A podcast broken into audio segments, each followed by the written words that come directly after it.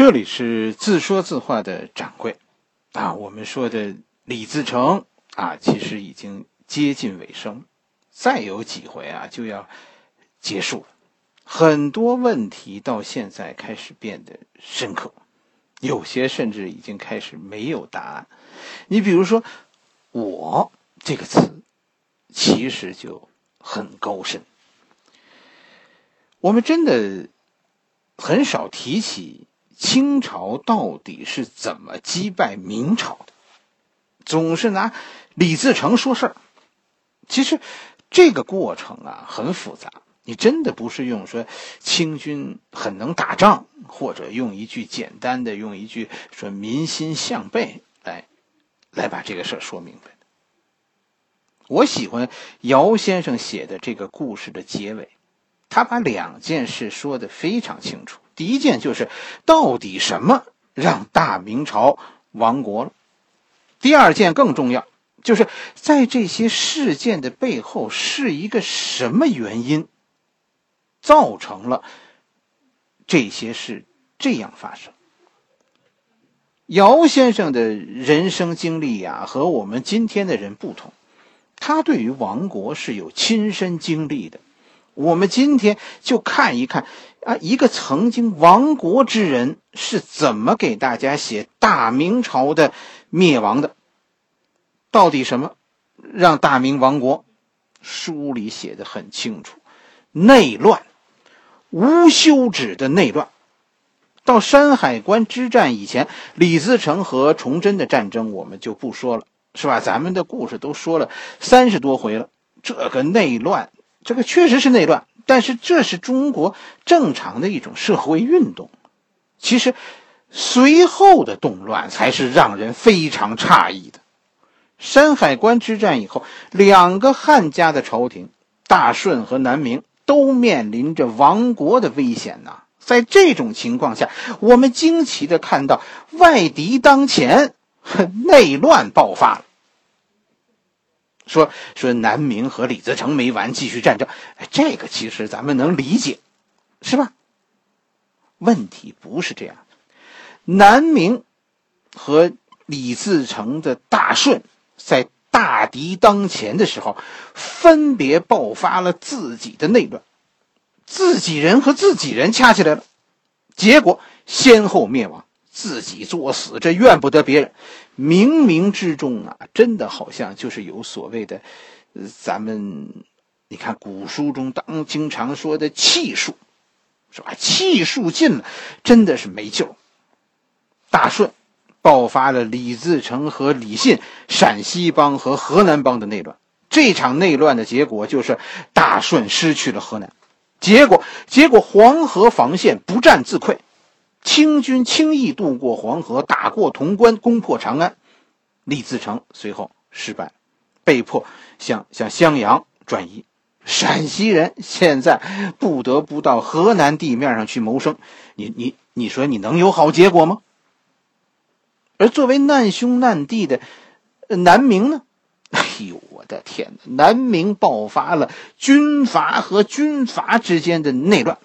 就是左良玉为主的这一帮拥兵自重的军阀，他们之间的政权争夺，生死悬于一线的时候，是吧？我们这些高官在争谁是朝中的老大。结果，结果大家都知道，在东边，史可法，史可法在扬州被攻破，整个南明长江北部的防线是全线崩溃。在西面，左良玉在武昌不战而走，整个荆州拱手相让，导致南明的长江防线彻底崩溃。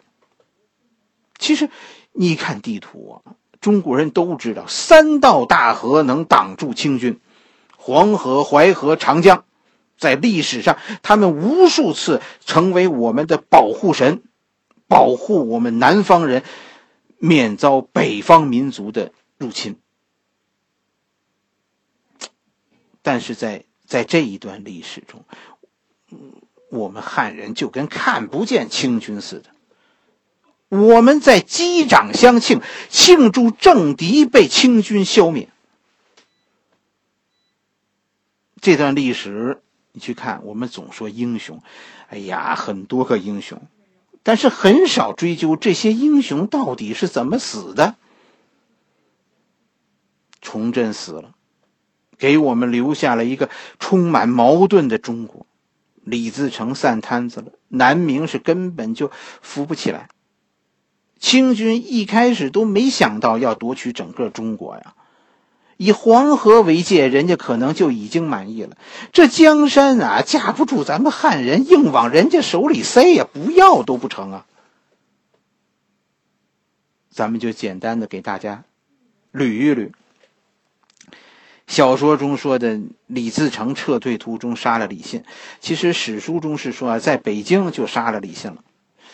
因为李信说什么呢？李信提出要回河南，李自成担心他回去以后自立为王，结果李信一死，整个河南投降了清军，清军就趁着河南的动摇，从洛阳渡过黄河，抢在李自成集结重兵防守之前，从李自成大军的身后攻破潼关。此时的李自成主的主力在榆林，在榆林那个地方正防守从大同过来的清军呢。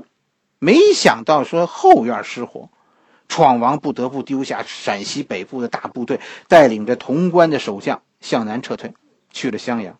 这就是故事里闯王和和老婆高桂英高夫人的这次分兵。这次分兵，闯王带着十万部队去了襄阳，高桂英去去榆林，是吧？收集在那里的二十万闯王闯王军队的主力，为什么呢？呃因为这个带领这支军队的是李过和高一公，李过是闯王的侄子，是闯王的指定的接班人。高一公呢是是闯王的大舅子，是是高夫人的哥哥。闯王和和高夫人在长安分开了，这一分就成了永别。闯王此后这一路不顺利，先是遇到了气候问题。是吧？严寒导致撤军途中损失惨重，随后就是遭到清军骑兵的连续打击，在这种打击下，被迫不断的向南转战。而此刻，闯王先是到了河南，然后是进入湖北，然后是进入湖南。到了湖南，你就连连语言都都相互不通了，这湖南人讲话你都听不懂了。闯王的部队不断逃跑。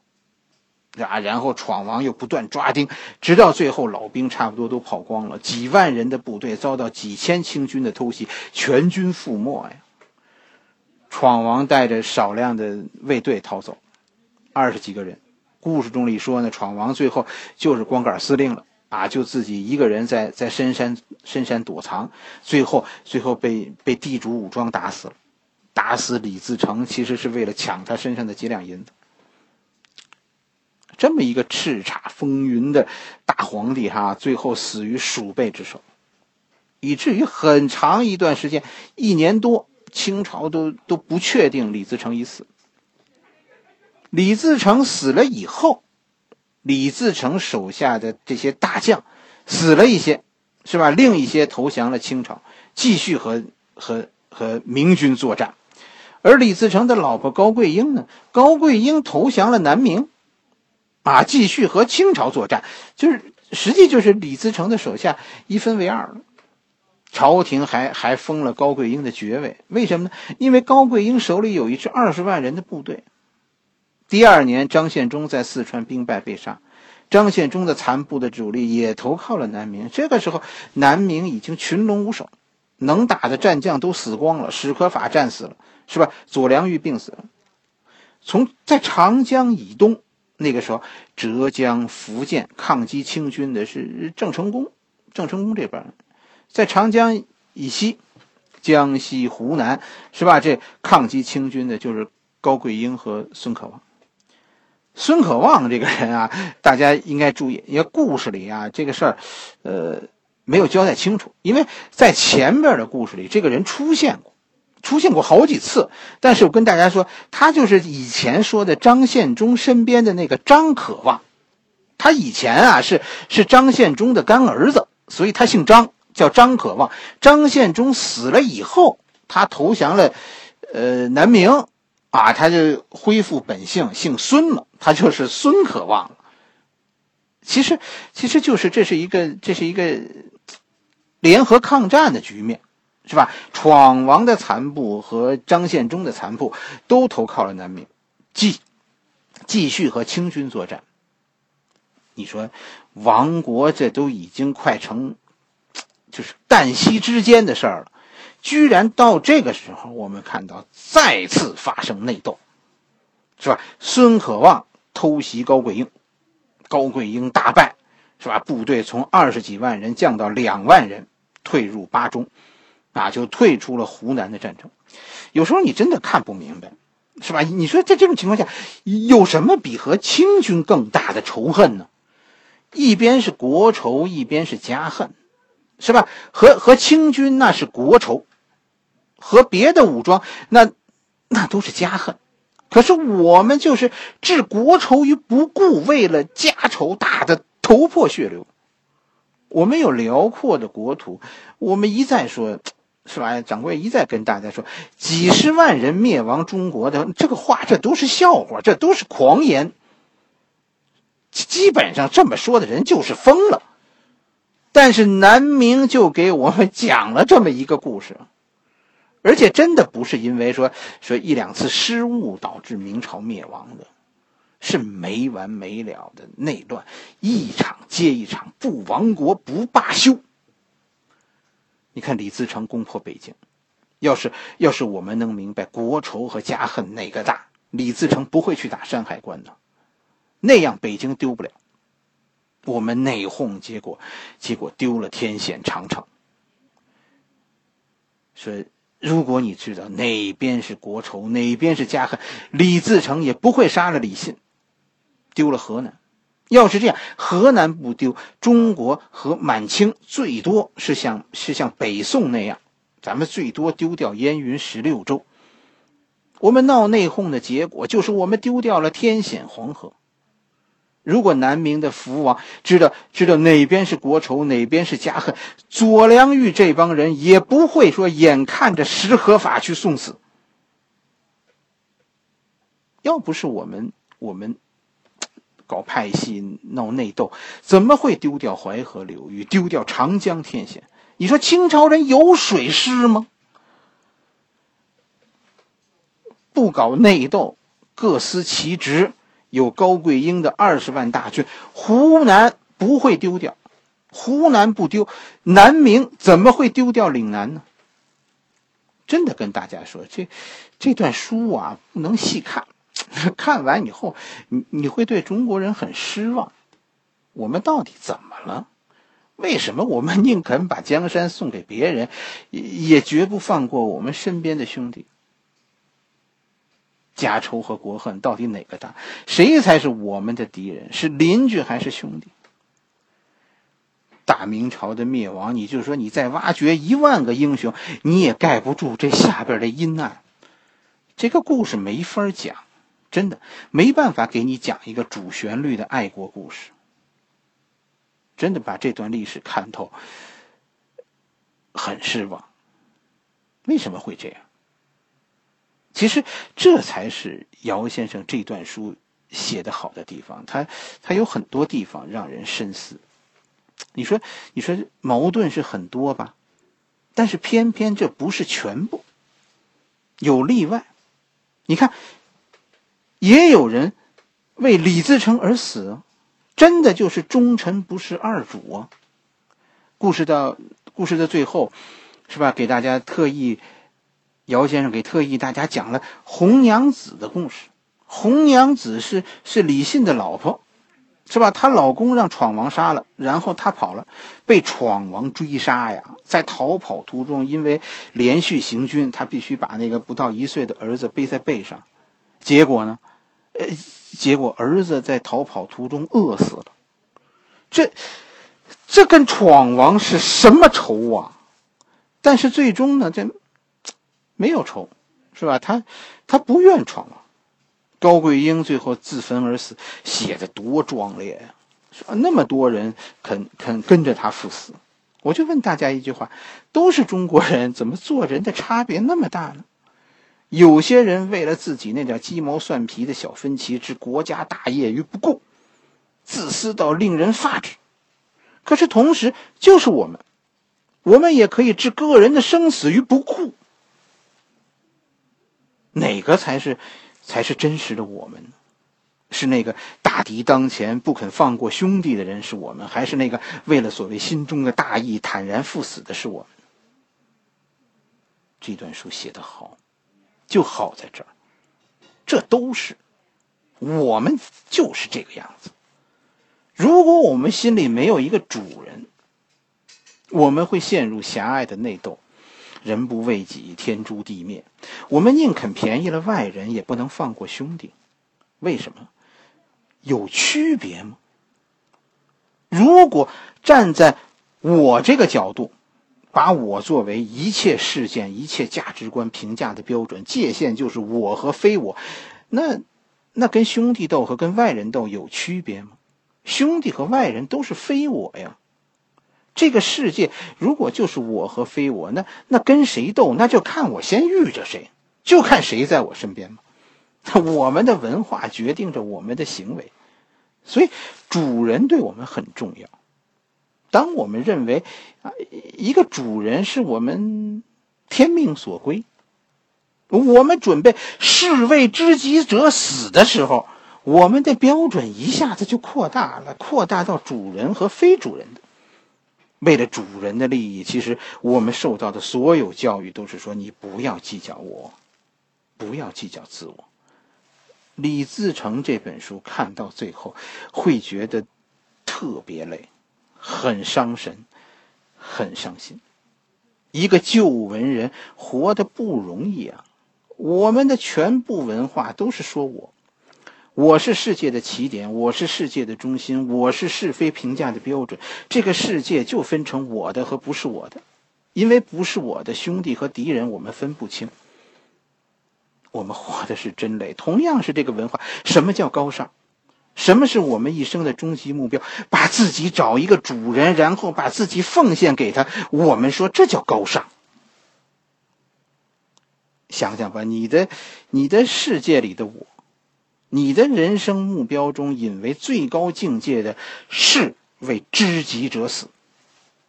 有这样的思想，大体上在明朝，你也是被后人恨的那一批作死人中的一个。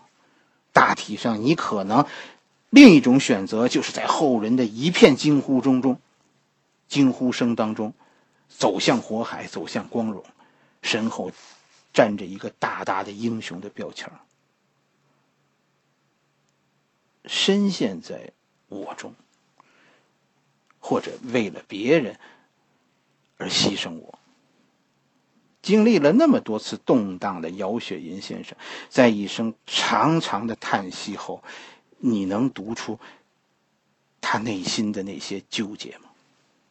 不是只有一个，不是只有他一个人在纠结。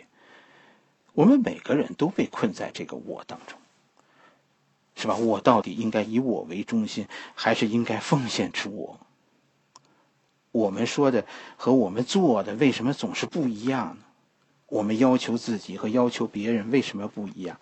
明明都是自私，可是说出来。怎么就变得那么大义凛然呢？其实啊，哎呀，我其实是希望你去大义凛然，然后把一切都留给我，这就完美了，统一了。想过吗？你是哪一类人？你是你是自我中心，还是在寻找你的主人呢？